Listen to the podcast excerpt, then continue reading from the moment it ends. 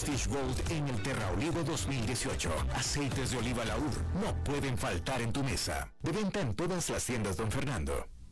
CRC 89.1 Radio y Cadena Radial Costarricense no se hacen responsables por las opiniones emitidas en este programa. Transcomer, puesto de bolsa de comercio, presenta a las 5 con Alberto Padilla.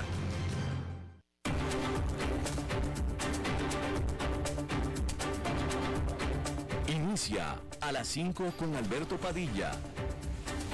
Un programa diseñado con el objetivo de llevarte diariamente un tema de actualidad, acompañado siempre de reconocidos editorialistas, de lunes a viernes a las 5 de la tarde por CRC 89.1 Radio, a las 5 con Alberto Padilla. Hola, ¿qué tal? Saludos, bienvenidos. Muchas gracias por acompañarnos. Yo soy Alberto Padilla. Gracias por estar ahí. Le mando cálidos saludos desde la señal, las instalaciones de CRC 89.1 Radio en San José, Costa Rica, desde donde estamos transmitiendo a todo el mundo de habla hispana en Estados Unidos a través de Americano Media, en XM Radio, canal 153 Estamos disponibles también en Facebook Live, en la página de este programa, así como también en el canal de YouTube de este programa. Estamos también disponibles en podcast, en las principales plataformas para ello, Spotify, Apple Podcast, Google Podcast y otras cinco importantes plataformas más. En esta ocasión, al otro lado de los cristales, tratando de controlar los incontrolables, me acompaña el señor David Guerrero y la producción general de este programa desde Bogotá, Colombia, a cargo del señor Mauricio Sandoval. Bien, vamos a comenzar con lo último de la invasión rusa hacia Ucrania y decir que el presidente de este país, de Ucrania, Volodymyr Zelensky, le dijo al Consejo de Seguridad de las Naciones Unidas que los crímenes de guerra cometidos por Rusia en la ciudad de Bucha, donde aparentemente o presuntamente 300 civiles fueron asesinados están siendo repetidos en otras partes de Ucrania. Zelensky pidió a las Naciones Unidas que remuevan a Rusia del Consejo, eh, asegurando que su presencia disminuye la arquitectura global de seguridad. Estados Unidos, de hecho, ha hecho un llamado para que Rusia sea suspendida de las Naciones Unidas. Mientras tanto, un, representante de Rusia en las Naciones Unidas negó que, las Fuerzas Armadas de su país hayan sido las responsables por estas escenas horroríficas y en cambio acusó al gobierno de Ucrania de ser nazi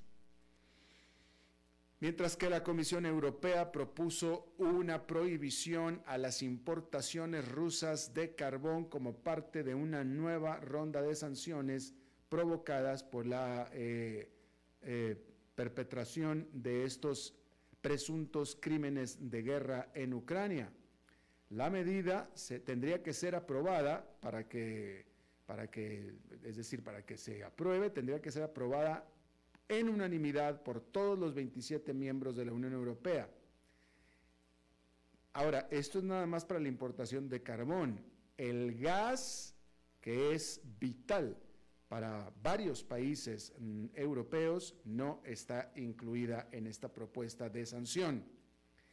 El lunes, el Departamento del Tesoro impidió a Rusia el usar 600 millones de dólares de sus reservas que se mantienen en bancos estadounidenses para que pudiera hacer pagos de su deuda soberana. Y bueno, el secretario de Defensa de Estados Unidos afirmó que su país está efectivamente entrenando a ucranianos sobre el uso de algunas de las armas que les han estado enviando para repeler la invasión rusa. Lloyd Austin y Mark Milley, que es el presidente eh, de las eh, Fuerzas Armadas de los Estados Unidos, dijo que este entrenamiento no se está realizando ni en Ucrania ni en la vecina Polonia, donde eh, miles de tropas adicionales estadounidenses están desplegadas, así como también eh, fuerzas de la OTAN. Es decir, están siendo entrenados estas eh, fuerzas ucranianas por Estados Unidos, pero no en Ucrania ni en Polonia. Lo que no dijeron es dónde.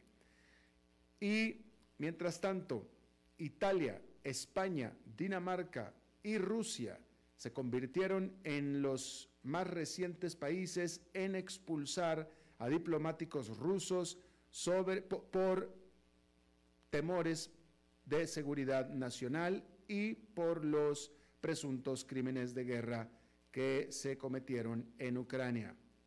Italia rechazó a 30 rusos, España expulsará alrededor de 25, Dinamarca a 15 y Suecia a 3. El lunes, Francia había enviado ya 35 diplomáticos rusos hacia su país y Alemania hizo lo mismo con 40. Lituania expulsó al embajador ruso y al menos 300 diplomáticos rusos han sido enviados de vuelta a casa por parte de países de la Unión Europea desde que comenzó la guerra. Bien, ahí lo tiene usted. Y bueno, hay que decir que allá en Nueva York, esta fue una jornada eh, bastante negativa, y esto después de que un oficial de la Reserva Federal de los Estados Unidos, que es el Banco Central, dijera que eh, la Fed reduciría de manera muy rápida su balance de 9 billones de dólares como resultado este balance del programa de compra de bonos de, eh, de la Fed, del Banco Central, durante la pandemia como manera para estimular la economía. Y lo hará tan rápido como para mayo, como un esfuerzo para controlar la inflación. Esto hizo que los mercados reaccionaran negativamente y allá en Nueva York el índice industrial Dow Jones quedó con una caída de 0,8%, el Nasdaq Composite con un tropiezo de 2,26%, mientras que el Standard Poor's 500 con una caída de 1,26%. Y bueno, los inversionistas dieron un respiro de alivio luego que los reguladores de Beijing extendieran una rama de olivo a los Estados Unidos, indicando que podrían cambiar sus políticas para que las empresas chinas pudieran evitar ser expulsadas de Wall Street. Las acciones del gigante tecnológico Alibaba en Nueva York subieron casi un 7% el lunes y las plataformas de comercio electrónico Pinduoduo y JD.com aumentaron un 16 y un 7% respectivamente. Pero hay que decir que esta celebración puede haber sido un poco prematura, ya que los negociadores de Estados Unidos y China apenas están resolviendo los detalles, mientras que las tensiones entre las dos economías más grandes del mundo hierven a fuego lento bajo la superficie. Durante el fin de semana, la Comisión Reguladora de Valores de China, el principal organismo de control de valores del país, propuso cambiar una regla de una década que prohíbe a las empresas chinas compartir datos que determinan confidenciales e información financiera con reguladores extranjeros, extranjeros siendo de Estados Unidos. Y es que los reguladores estadounidenses llevan mucho tiempo quejándose por su falta de acceso a los libros de las empresas chinas. En 2020 se promulgó la Ley de Responsabilidad de las Empresas Extranjeras, que otorga a la Comisión de Bolsa y Valores de los Estados Unidos el poder de expulsar a aquellas empresas extranjeras de Wall Street si éstas no permiten que los reguladores estadounidenses revisen sus auditorías durante tres años consecutivos. es decir, el mismo nivel de transparencia que se les exige a las empresas domésticas. Pero Beijing, citando preocupaciones de seguridad nacional, se ha resistido a revisar sus políticas. Requiere que las empresas que se comercializan en el extranjero realicen sus auditorías en China continental, donde no pueden ser examinadas por agencias extranjeras. La nueva enmienda podría finalmente permitir que los reguladores de Estados Unidos profundicen en estos materiales en disputa. Si eso ayuda a resolver la disputa, podría aliviar una gran fuente de preocupación para las más de 200 empresas chinas que cotizan en Estados Unidos y que han sido golpeadas durante el último año. Pero es demasiado pronto para decirlo con certeza. No está claro si los reguladores de Estados Unidos verán los potenciales cambios como suficientes. La semana pasada, el presidente de la SEC, o sea, de la Security and Exchange Commission, o sea, de la Comisión de Valores, Gary Gensler, de nombre él, echó agua fría sobre la idea de que un acuerdo era inminente, diciendo que ha habido conversaciones reflexivas, respetuosas y productivas pero no sé dónde terminará esto. Depende de las autoridades chinas y francamente podría ser un conjunto de opciones difíciles para ellas. Y es que otro punto conflictivo es si existe una excepción para las empresas que tienen acceso a datos confidenciales sobre el gobierno o la infraestructura chinos. Hay que recordar lo que le pasó a Didi, esta plataforma de servicio de transporte tuvo que comenzar a retirarse de Nueva York poco después de su oferta pública inicial el año pasado. Y es que Beijing lanzó una ofensiva contra la empresa, afirmando que su aplicación no solo violaba las leyes de privacidad, sino que planteaba riesgos de ciberseguridad. Por tanto, todo parece que Gensler tiene razón. Por más buena intención que tengan los reguladores chinos, lo cierto es que existen muchos impedimentos. Por ejemplo, la gigante Alibaba, que no es solo un mercado en línea, sino también un negocio en la nube, si brinda servicios a empresas estatales chinas, pues los reguladores chinos aún pueden querer que mantenga sus libros en privado. Es decir, que los chinos tienen algo de razón en sus renuencias, en sus preocupaciones. Y bueno, ayer le estábamos informando que Starbucks hizo olas en su decisión esta semana de cancelar las recompras accionarias. Y es la primera gran decisión que tomó Howard Schultz después de su regreso como director ejecutivo de esta empresa, la cual fundó. Ahora, los principales demócratas en la Cámara de Representantes en Washington quieren que las grandes petroleras hagan lo propio voluntariamente. La presidenta de supervisión de la Cámara de Representantes, Caroline Maloney, y el representante Roe Canna, presidente del subcomité de medio ambiente, quieren que ExxonMobil, Chevron, BP y Shell eliminen sus programas de compra de acciones y los dividendos también durante la invasión en Ucrania y destinen ese dinero a reducir los precios en las gasolinerías, es decir, los precios para los consumidores. En una carta este lunes, los congresistas escribieron que las empresas de combustibles fósiles se están aprovechando de la crisis al obtener ganancias récord y gastar miles de millones de dólares para enriquecer a sus ejecutivos e inversionistas.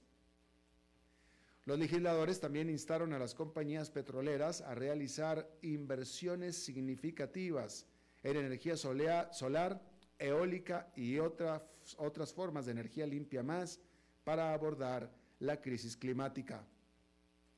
Las compañías petroleras, que efectivamente se están beneficiando del aumento de los precios de la energía, se enfrentan a continuos llamados para usar ese dinero extra que están ganando para compensar el dolor que están sintiendo los consumidores.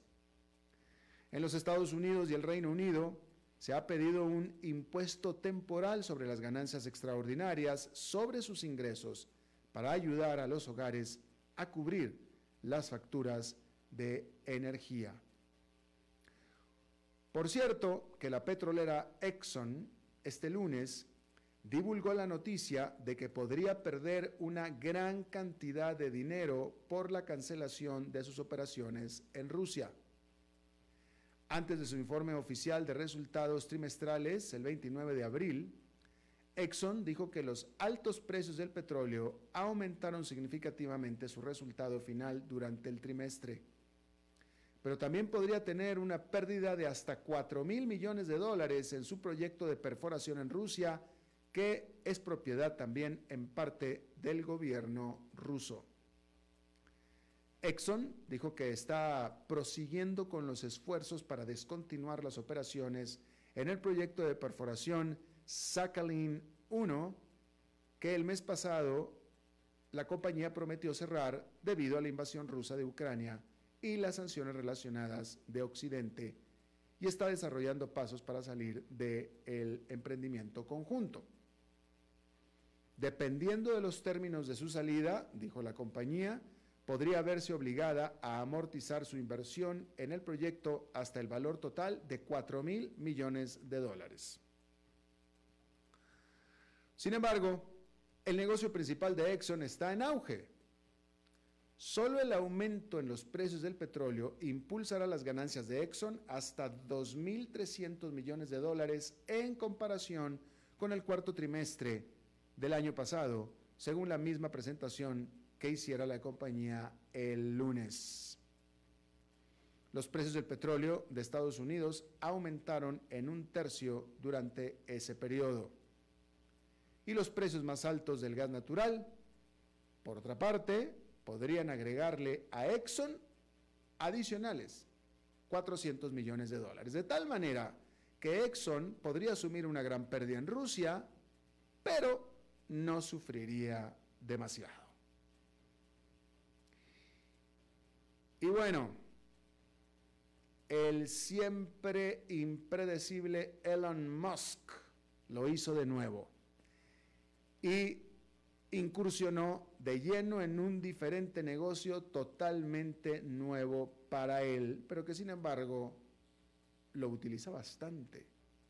El fundador y jefe de la automotriz eléctrica Tesla y luego de la espacial SpaceX, este lunes reveló una participación del 9%, en realidad es 9,2% en Twitter lo que hizo que las acciones de la plataforma de redes sociales explotaran un 27% y seguían subiendo al mediodía de la jornada del martes, aunque en la jornada del martes al mediodía la sesión iba positiva. Después terminó bastante negativa. Pero mire qué significativo, porque, eh, qué significativo, porque en medio de las caídas tan importantes que terminó eh, resultando Wall Street en la jornada del martes, en medio de todo eso, aún así, las acciones de Twitter ganaron 2,2% por el ah, efecto Musk. Esta inversión que hiciera Musk que estaba valorada en casi 3.700 millones de dólares cuando cerró el mercado, convierte a Elon Musk en el mayor accionista de Twitter. Musk no reveló el propósito de la compra ni ningún plan para la empresa como tal. Sin embargo, al ser accionista más grande de la empresa, Musk se ganó un asiento en la junta de consejo de Twitter. Los analistas esperan que Musk, quien ha criticado abiertamente las políticas de Twitter, presione activamente para que se realicen cambios en la forma en que opera la empresa. El mes pasado dijo que estaba pensando seriamente en crear una nueva plataforma de redes sociales. Recientemente Musk tuiteó, porque es la plataforma que más usa para mandar sus mensajes, Twitter, y recientemente tuiteó Dado que Twitter sirve como la plaza pública de facto, no adherirse a los, a los principios de la libertad de expresión socava fundamentalmente la democracia. También sugirió tuiteando un meme, por supuesto, que no apoya al CEO Parag Agrawal, quien recientemente reemplazó a Jack Dorsey. Después de que se revelara su participación, Musk tuiteó una encuesta preguntando si, si los usuarios de Twitter querían un botón de edición. Pero algunos sospechan que podría hacer campaña por cambios internos aún más grandes en la empresa. Se especula, por ejemplo, que Musk podría asociarse con otros inversionistas activistas o incluso crear un consorcio para privatizar Twitter. Twitter tiene un valor de 40 mil millones de dólares y eso es una pequeña fracción de la rival Meta que tiene un valor de mercado de 637 mil millones de dólares y de hecho también es una fracción del dinero que tiene personalmente Elon Musk, que si hubiera querido y si quisiera y si se lo propone, se la traga por completo Twitter y todavía le sobra mucho dinero en el banco. Hay que decir que eh, Musk prometió usar su posición en el consejo de Twitter para hacer cambios, bueno, no cambios, mejoras significativas. Eso fue lo que dijo, hacer mejoras significativas. Eh, y bueno, queda claro que se metió a un negocio que es nuevo para él, pero el que, eh, en términos de lo que es negocio, pero en una empresa a la que él conoce bien y desde que hace tiempo la venía criticando y venía teniendo y presentando ideas sobre ella. Entonces, aparentemente, todo parece indicar que Musk se siente muy como en casa con Twitter, porque era el medio que más estaba utilizando él para sus mensajes. Y pues bueno, simplemente ahora ya se quedó como parte integral de Twitter. ¿Sí? Y es interesante, eh, otro gran empresario más que entra a los medios de comunicación, en este caso una red social. Ya hay que recordar que Jeff Bezos de Amazon compró el diario Washington Post. Carlos Slim de México tiene una participación importante del New York Times. Y ahora Elon Musk se convierte en el principal accionista de Twitter, con la intención expresa de impulsar grandes cambios en esta plataforma. Ah, habrá que ver qué cambios sean estos. ¿sí? El propio Musk se ha metido en problemas con las autoridades, no con Twitter, con las autoridades por cosas que él ha publicado en Twitter. Siendo presidente de una empresa pública o públicamente listada, es decir, cuyas acciones se transan en la bolsa de valores, eh, hay información que él tiene que mantener en reserva como presidente de la empresa. Y bueno, ahí es donde ha él cometido algunas imprudencias que las autoridades dicen que son ilegalidades y no es tanto que Twitter lo haya castigado a Musk como el hecho de que las autoridades lo han castigado por lo que Musk ha dicho a Twitter. De tal manera que eso en general no lo va a poder, eh, vaya, no hay nada que él pueda hacer, como no sea promocionar su propia discreción, pero eh, habrá que ver qué más, eh, qué tipo de cambios son los que Elon Musk son los que va a tratar de impulsar sobre Twitter. Pero aquí hay dos cosas importantes que, que tiene que hacer Elon Musk. Uno es, de nuevo, moderar su propio contenido, literalmente moderar lo que él mismo sube a Twitter y bueno, hacer que Twitter sea, pues no sé cuál es la palabra, es que veremos qué es lo que intenta hacer, que sea más tolerante, que sea más abierta, no sé, vamos a ver qué es, ¿no? Pero ciertamente hay que decir una cosa, ciertamente eh, eh, no es fácil ser una red social.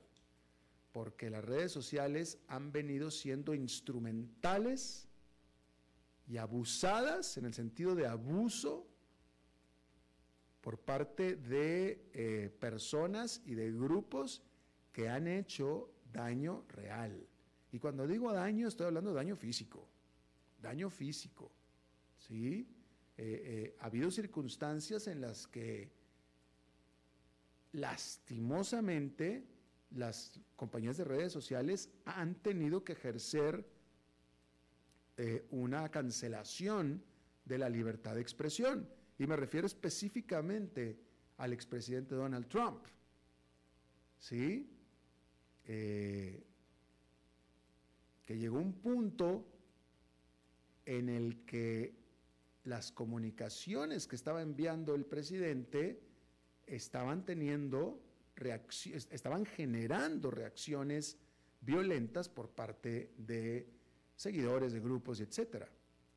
Eh, eh, y no es el único caso. Entonces, sí, eh, las compañías de redes sociales empezaron a recibir mucha presión ante la evidencia clara, como esta, pero no es la primera ni la última, de eh, eh, movimientos en redes sociales que generan efectivamente violencia. Y entonces de pronto los gerentes, los ejecutivos de estas redes sociales se vieron en una posición de poder y de decisión en la cual no querían tener que estar, pero tenían que estarlo súbitamente. Jamás pensaron que iban a tener que estar en esa, en esa posición. Pero es así como han evolucionado las redes sociales, en ese sentido. Y de pronto, y acá estamos hablando del debate, esto más bien es un debate más allá, es un debate sobre la libertad de expresión y cómo esa libertad de expresión que es muy valorada y que yo soy periodista y que absolutamente apoyo, pero ¿cómo puede ser abusada y mal usada para generar violencia? Y ahí es donde entramos en un debate filosófico, que es al, final, que es lo que yo quiero, eh, el punto que yo quería tocar, ¿no? Es un debate filosófico, porque, claro, todos tenemos derecho a la libertad de expresión, pero ¿qué hacer cuando esta libertad de expresión no solamente es un llamado a la violencia, sino que efectivamente genera violencia. Y bueno, debería de permitírseme seguir con libertad de expresión si mis palabras generan violencia, si mis palabras son peligrosas en ese sentido, incluso hasta letales, debería de permitírseme seguir gozando de mi libertad de expresión, pues yo creo que es un, es un, es un tema filosófico bastante importante. Y eso es a lo que se están enfrentando las redes sociales, justamente. Y bueno, todo esto es para ver qué es lo que va a hacer Elon Musk al respecto, porque es que el problema existe. El problema existe. Es decir, el hecho de tener que suspender gente de Twitter y de Facebook es porque era necesario no es nada más un capricho de los ejecutivos. De hecho, ellos no querían hacerlo, pero recibieron presiones ante las evidencias de que contenido en sus plataformas estaba efectivamente generando violencia. Y bueno, ahí está la discusión. Y, vamos a ver qué es lo que hará y podrá hacer Musk al respecto. Bien, vamos a hacer una pausa y regresamos con nuestra entrevista de hoy a las 5 con Alberto Padilla por CRC 89.1 Radio. El valor en la ética incluye no tener miedo de lo que se dice y a quién se le dice, sin importar las consecuencias o represalias que puedan sobrevenir. Entre los valores éticos más relevantes se pueden mencionar justicia, libertad, respeto, responsabilidad, integridad, lealtad, honestidad y equidad. Los valores éticos se adquieren durante el desarrollo individual de cada ser humano en el entorno familiar, social, escolar e inclusive a través de los medios de comunicación. Solo si lo público y lo privado caminamos en positivo y con valores, Costa Rica saldrá adelante. Un mensaje de la Cámara Nacional de Radiodifusión, Canara. ¿Sabía usted que Transcomer es el puesto de bolsa de comercio más grande de Costa Rica, con 19 años en el mercado y miles de clientes? Cuentan con asesores y corredores expertos que saben de lo que hablan y ofrecen productos de inversión seguros y modernos, hechos a la medida. Pero sobre todo, al invertir en Transcomer, usted invierte en la única bolsa vigilada por el Banco Central. Y en un mundo sobrecargado de información, usted debe de estar con los mejores. Transcomer, puesto de bolsa de comercio. Construyamos juntos su futuro. Somos expertos en eso. Desde los verdes bosques de nuestra montaña nos llega agua Cerros de la Riva, agua fresca de manantial que te permitirá vivir en equilibrio, proteger tu salud y la de tu familia, libre de sustancias químicas, envasada sin alterar su naturaleza a 2.000 metros de altura. Agua Cerros de la Riva, naturalmente neutral. Búscanos como cerrosdelarriba.gmail.com Llámanos al 8374 3229. Cerros de la Riva, Live Spring Water.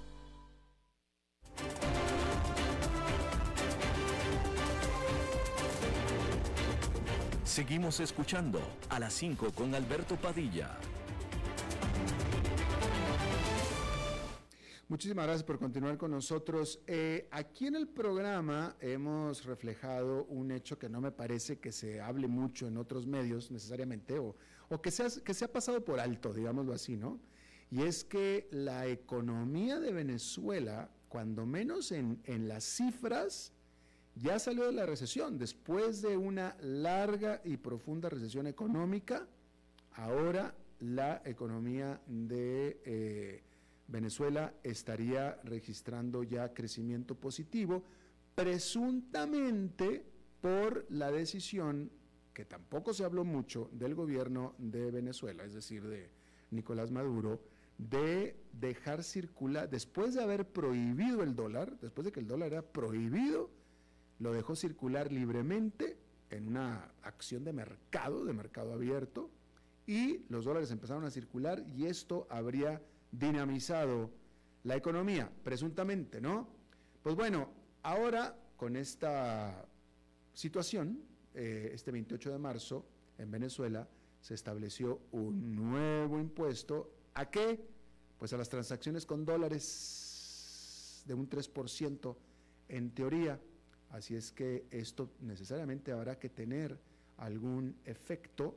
Eh, ahora, bueno, ya estaremos hablando de todas estas cosas eh, eh, y, hay mucho más allá, no nada más es cuestión de un impuesto al 3% a las transacciones en dólares, hay otros elementos subyacentes. Yo le agradezco muchísimo a Alberto Bernal que esté con nosotros. Mi tocayo, Alberto Bernal, es el eh, jefe de mercados emergentes y estratega global para la firma XP Investments en Miami. ¿Estás en Miami en este momento, mi querido Alberto? Sí, señor, sí, Tocayo, aquí estoy en Miami. Gracias. estar contigo. Muy amable, igualmente, Tocayo, igualmente un abrazo. Oye, eh, ¿qué sabemos de este impuesto y de la intención y qué lo generó y para qué sirve? Pues mira, yo creo que es, eh, es, un impuesto con, un objetivo eh, doble. obviamente tiene un objetivo de recaudar un poco más de recursos para el gobierno. Tú sabes que Venezuela, eh, a pesar de que, como cuentas tú muy, muy acertadamente, pareciera salir de la, de la crisis económica, estar saliendo de la crisis económica, aunque yo no la llamaría una recesión, mi estimado, yo la llamaría una depresión. O sea, la caída, la caída de, de, la economía de Venezuela desde eh, la que comenzó la crisis hace unos 5 o 6 años, supera, supera la caída de Siria, que está en una guerra civil de la economía de Siria. Déjame repetir eso. O sea, la caída en la economía de Venezuela fue peor a la caída que se vio en Siria durante un conflicto civil interno sin precedentes. La economía de Venezuela de punta a punta cae 70% antes de tocar fondo. La economía de Estados Unidos durante la Gran Depresión cayó 19%. Entonces, pues imagínate la, la diferencia de la, de la caída tan brutal que se vio por culpa de este sistema económico que usan en, que implementaron en Venezuela. Pero entonces, digamos, eh, una parte es eh, recaudar más recursos para el fisco Y la otra, que fue lo que dijo Delcy Rodríguez, es tratar de, forzar a los venezolanos a volver a utilizar el bolívar como moneda, como, la moneda nacional. Y pues, y yo ahí sí te digo, mi querido Tocayo, que no existe la menor posibilidad de que eso vaya a funcionar. Bueno, pues, no, porque eh, pregunta, ¿la, ¿la, inflación galopante continúa en Venezuela?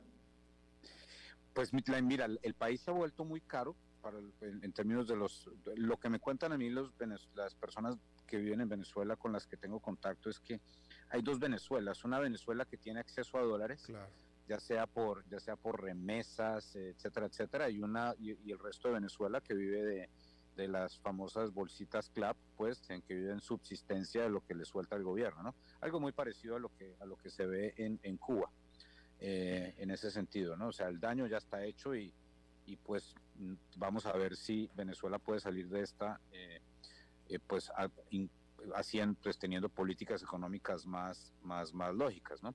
Pero mira, hay una frase que a mí me encanta, yo no me acuerdo exactamente dónde la oí, pero me encanta y, y, toca, yo, yo creo que la, audiencia va, va, a entender bien el tema, que es, mira, el socialismo del siglo XXI es el camino más largo y más tortuoso a la dolarización. Fíjate tú. O sea, estos personajes comenzaron con una política totalmente anti-imperio y quedan completamente subyugados a la utilización de la moneda del imperio. Y, tú lo has dicho, subyugados, eh, eh, a diferencia de cualquier otro país, ¿no? Porque cualquier otro país tiene su moneda funcional y, y, Venezuela no la tiene. Yo, la última vez que yo estuve en Venezuela fue hace cuatro años y medio. Cuando yo fui, los dólares estaban prohibidos. Eh, yo iba con, yo, yo, a mí, yo como turista no podía hacer nada con mis dólares, era imposible. Entonces tuve que hacer una, serie de malabares de ingeniería financiera para poder subsistir eh, en Venezuela en ese tiempo. Pero ahora ese problema ya no existe porque ahora resulta que el dólar es moneda prácticamente de uso corriente como si fuera Ecuador o como si fuera El Salvador. Exactamente, o como si fuera Panamá. Panamá. Y yo te digo una cosa, y, yo te digo una cosa, es como, y lo que dice Delcy Rodríguez en medio de una ignorancia absurda, dice, no, es que vamos a recuperar la soberanía monetaria. Mira, Tocayo, eso es como cuando, eso es como cuando uno eh, nunca jamás ha montado en primera clase en un avión y le hacen el daño a uno de mandarlo en primera clase. Eso eh, implica que de ahí en adelante, cuando uno le toca irse atrás, es, es, es, es, un, es, un, es un sentimiento totalmente diferente a cuando uno no conocía lo que era primera clase, literal. Entonces tú le dices a un venezolano, mira que, que Delcy manda a decir que... Se fue, se fue, se fue. Alberto. ¿Aló? A ver, ya estamos. Qué pena, algo pasó con la, Ah, ¿Me, escuchas? Sí, sí, estamos ya. Ah, perfecto. Entonces, eh, no sé en qué parte me quedé, pero digamos, eh, que, le digan a un venezolano del común, mira, ya no, ya no utilices tus dólares, sino utiliza los bolívares, eh, tú vas a decir, no, no, yo no, yo no quiero eso. Yo quiero seguir viviendo con mis dólares porque mis dólares, a diferencia del bolívar, mantienen su capacidad para adquirir productos. Claro, claro, claro, claro. Eh, eh, y por cierto que eh, te, voy a dejar un comentario abierto porque no discutí mucho, no hablé mucho con esta persona, estábamos chateando con un amigo venezolano sobre este tema y me dice, sí, es que el problema es que tampoco, no, no hay bolívares en Venezuela, tampoco hay bolívares. Tampoco hay bolívares, exactamente, porque, o sea, yo me imagino que tendrían que hacer otra vez otra reconversión, eh, no sé, sacar el Bolívar, eh, no sé, llamarlo el Bolívar ahora sí fuerte o como quieran llamarlo, pues en, el, en, ese gobierno.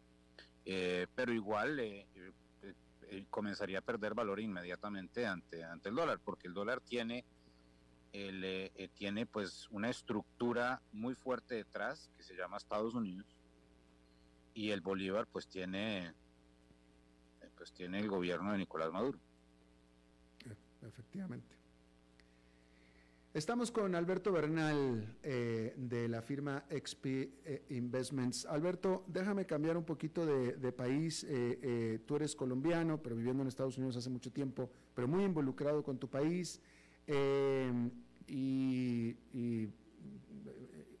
no es que, it's not that I'm gonna tease you, pero parece ser que Gustavo Petro, alguien que con el que tú en Twitter, este, bueno, pues alguien que no te gusta mucho por lo visto, pero eh, eh, pues, está muy posicionado para ser el próximo presidente de Colombia, eh, toca yo. Sí, mira, hay una probabilidad bastante importante de que, de que Petro sea el, próximo presidente de, Colombia, pero te voy a contar un par de cosas para que, que, para que la audiencia en Costa Rica sepa un par de cosas nuevas que han pasado. Eh, Gustavo Petro es una persona muy de izquierda, es un, yo diría que es una persona de extrema izquierda. Y yo creo que en Colombia solamente el 30% de la población, 30 máximo 40% de la población eh, se siente con ideas de extrema izquierda. Y Gustavo Petro, en mi opinión, para ganar la elección, debería haber hecho algo cuando, cuando escogió su fórmula vicepresidencial, que es moverse hacia el centro. Él debería haber escogido, por ejemplo, una mujer de, centro, muy de centro, una mujer que tuviera una trayectoria de trabajar, no sé, en una organización internacional o, senadora, pero una persona con, mucho mundo, quizás, que, hubiese viajado, que hubiese trabajado por fuera de, de Colombia, etcétera, para mandar un mensaje de, de centro, pero hizo lo contrario. Eh, él escogió una persona de aún mayor extrema izquierda. Entonces, si, si, Petro es de extrema izquierda, Francia Márquez, que es la persona que escogió él para la vicepresidencia, es aún más de izquierda. Mm. O sea, las ideas que tiene esta señora, o sea, ella quiere prohibir completamente la minería, quiere prohibir completamente la ganadería larga a gran escala, quiere prohibir el petróleo, eh, quiere, quiere cerrar la economía, eh, quiere eh, básicamente poner unos impuestos prohibitivos para las empresas, unas, cosas súper agresivas, o sea, Hugo Chávez pues era una fiesta infantil con lo que dice esta señora. Entonces, entonces yo creo que ahí se equivocó mucho este candidato. Y al otro lado hay un candidato que no es de derecha, sino es una persona de centro, bueno, no es, no es centro izquierda, yo diría que centro, centro derecha, pero tiene una visión muy pro, pro negocio, muy pro emprendimiento, pero también es una persona muy liberal en su visión, eh, su, visión de las cuestiones eh, sociales de la vida, eh, familia, relaciones, etcétera. Entonces, básicamente eso le ayuda con el voto más joven. Y fíjate que el fin de semana pasado ya salió una encuesta en que sale Federico Gutiérrez con 43% y Gustavo, Gustavo Petro con 40% en segunda vuelta. Pero, pero mira, mira el siguiente dato, Tocayo. Todavía el 40% de Colombia no sabe quién es Federico Gutiérrez. Y en cambio el 100% de Colombia sabe quién es Gustavo Petro, porque Gustavo Petro lleva 20 años en campaña presidencial. Este personaje, este muchacho joven es, es, menor que yo, imagínate, tiene 47 años. Este señor eh, eh, todavía apenas se está haciendo conocer y tiene muchas ventajas porque es muy carismático. Eh, pues mi esposa Cristina dice que está bonito el hombre, entonces, mejor dicho, tiene, tiene por todas partes hay unas cosas positivas que le pueden ayudar y entonces yo lo que siento es que se le está complicando la elección a Petro. Lo cual, Tocayo, te confieso que también me preocupa un poco, porque Petro no creo que dude en incendiar el país si no gana. Mm, y eso me preocupa. Me preocupa pues por la estabilidad de, la democracia en Colombia. Dios quiera que, si llega a perder sea, sea suficientemente responsable con su país, el señor Petro. Eh, pero veremos, ¿no? Ahora, insisto, esto, esto está bien difícil, Tocayo. O sea, yo creo que la probabilidad que gane Petro está entre 30 y 40%. Claro, claro, definitivamente. Eh, Alberto, cambiamos de país y de tema nada más. Eh, eh, este día la Reserva Federal, un, oficial de la Reserva Federal dijo que el banco reduciría de manera muy rápida su balance de 9 billones de dólares, este balance que acumuló por el programa de compra de bonos y que lo haría hasta tan pronto como en mayo y habría sido lo que generó la caída de Wall Street de este día. ¿Cuál es la importancia de esta noticia, Alberto? Pues mira, es, es, bien importante eh, la, el, es, el, la El Brainerd, que sonó en algún momento como posible reemplazo de Powell, pero ahorita va a ir, va a ir como, como la Vice Chairman, o sea, la, va, es la segunda persona bajo Powell. Muy seguramente será la próxima directora de la Fed una vez Powell termine su tiempo, su, su, su, su término, pues. Entonces, la El Brainerd es una persona que eh, en, en finanzas para, que la audiencia entienda, es importante en finanzas y en, política monetaria hay dos clases de, individuos, los individuos halcón y los individuos paloma. Los paloma quiere, quieren subir las tasas de interés más suave, los halcones quieren subir a toda velocidad. Y Lyle Brainerd siempre ha sido considerada una persona paloma, mucho más pausada en los movimientos de política monetaria. Y los comentarios que dio hoy fueron bastante agresivos versus lo que había dicho antes. ¿Por qué, Tocayo? Porque es que, mira, la verdad, eh, el conflicto entre Rusia y Ucrania está generando unos estragos muy importantes desde el punto de vista de la inflación internacional. Y te explico por qué. Eh, por ejemplo, Alberto Bernal, cuando publicó su documento a inicios del 2022, ¿qué va a pasar en el 2022? Que siempre publicó ese documento, tú, tú lo conoces bien ese documento decía lo siguiente, la inflación en Estados Unidos va a pasar de 7.5% a 4.1% a final de 2022 porque vamos a tener un proceso muy importante de desinflación en gasolina y en alimentos. ¿Y qué pasó? Como, como dicen los norteamericanos, God has a sense of humor, o sea, Dios tiene un sentido del humor, entonces todo lo que yo había dicho no funcionó para nada porque a este señor Putin le dio por invadir Ucrania. Y resulta que Ucrania, entre Ucrania y Rusia, son los mayores productores de granos en el mundo y Rusia produce 7 millones de barriles de petróleo al día en una oferta anual diaria de 100 millones de barriles. El 7% de la oferta diaria de petróleo tocayo es mucho. Arabia Saudita es el 11, Estados Unidos el 10. Entonces, no es como si Venezuela o Colombia salieran del mercado de petróleo, que a nadie le importaría, porque producimos poco, pero Rusia es un monstruo. Entonces, ¿qué pasó? Esa expectativa que tenía Alberto Bernal de que el precio del petróleo se estabilizara a niveles de 70, 80 dólares y que el precio de los granos comenzara a caer, caer no funcionó. Y al no funcionar, el mercado ha comenzado a incrementar sus expectativas inflacionarias.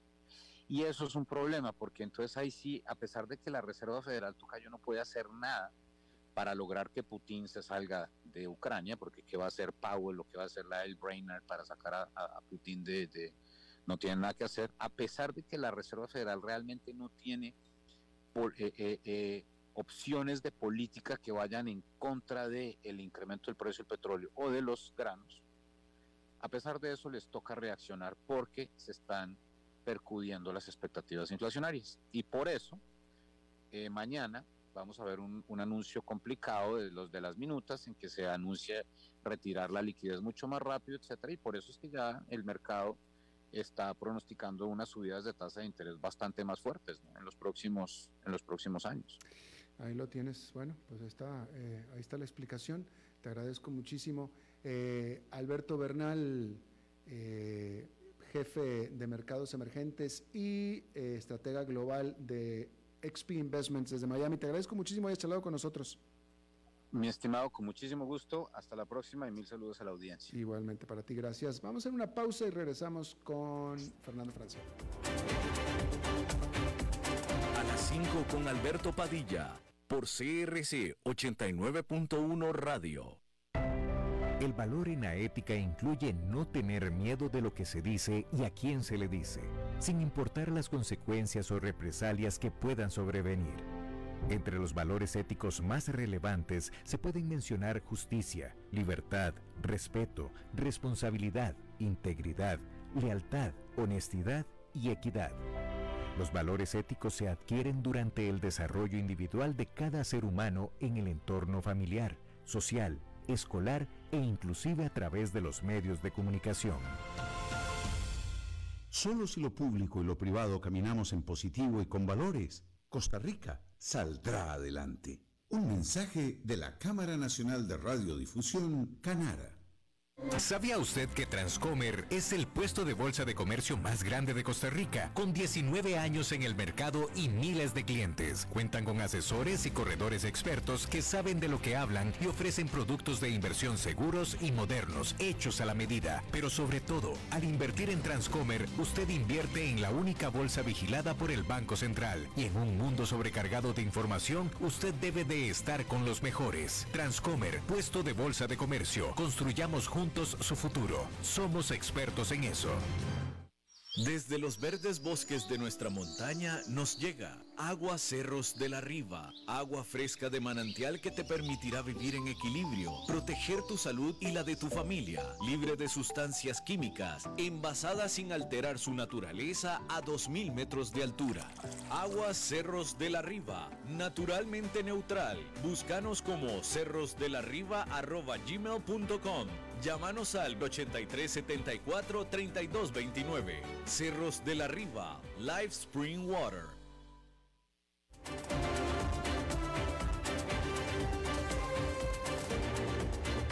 Seguimos escuchando a las 5 con Alberto Padilla. Bueno, como cada semana, Fernando Francia, Fernando.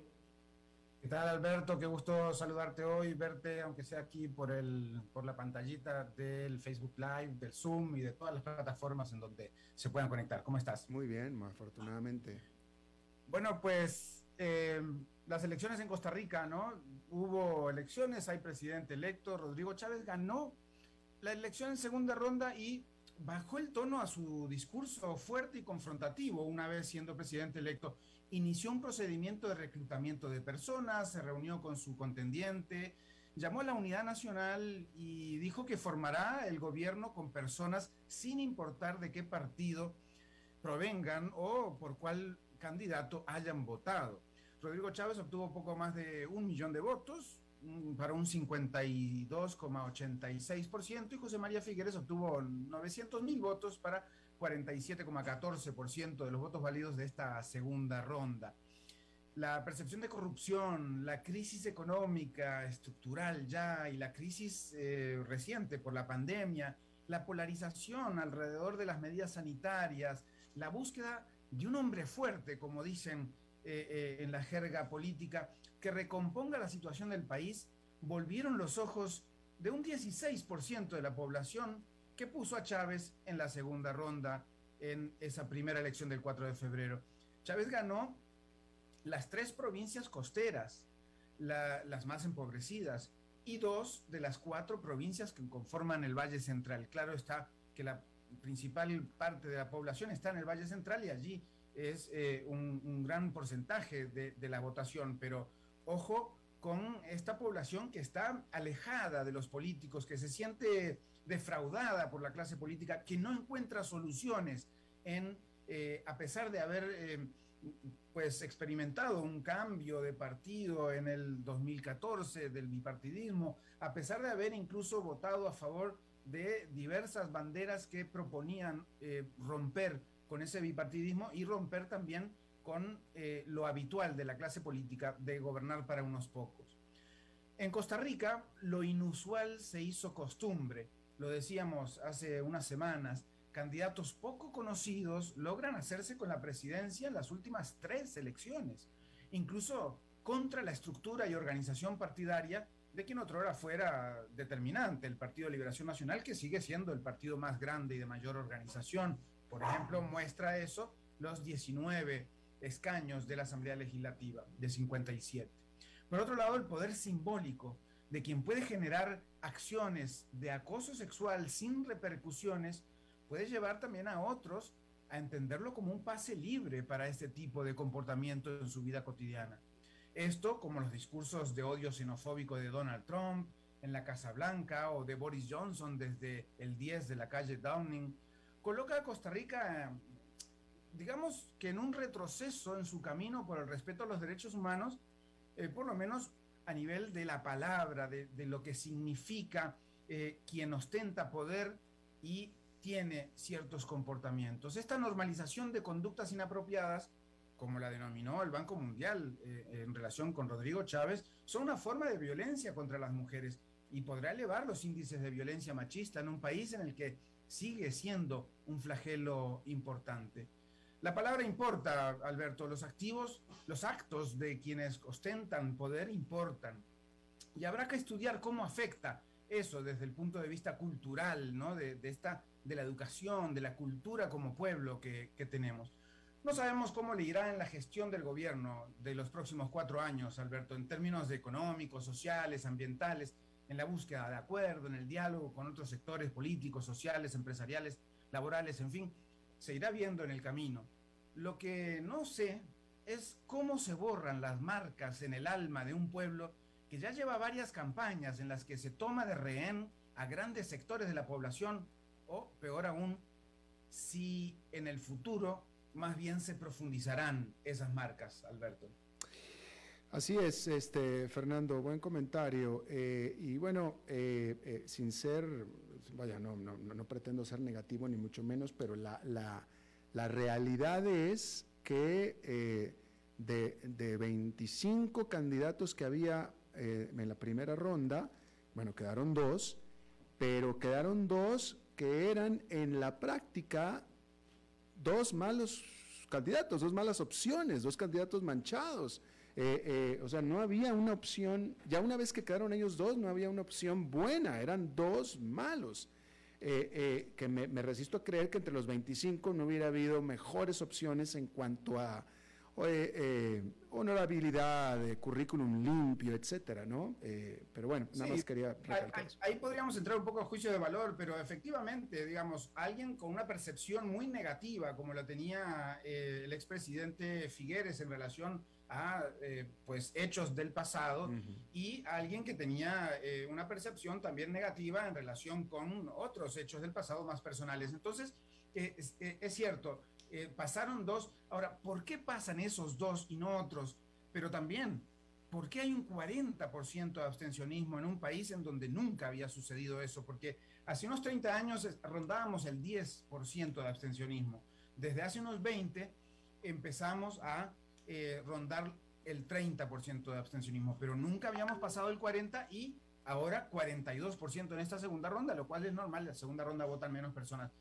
Ahora, eh, creo que la gente está diciendo, no nos representan los políticos tradicionales, votamos casi que a la fuerza, ese 60, 50 y pico por ciento que vota, ¿verdad? Entonces, ahí es donde hay que tomar nota y ahí es donde muchos partidos políticos, eh, especialmente los tradicionales, no están tomando nota.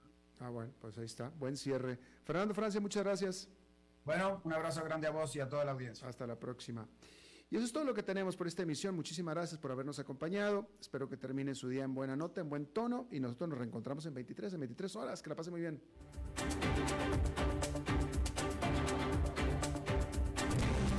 Las 5 con Alberto Padilla fue traído a ustedes por Transcomer, puesto de bolsa de comercio. Construyamos juntos su futuro. Somos expertos en eso.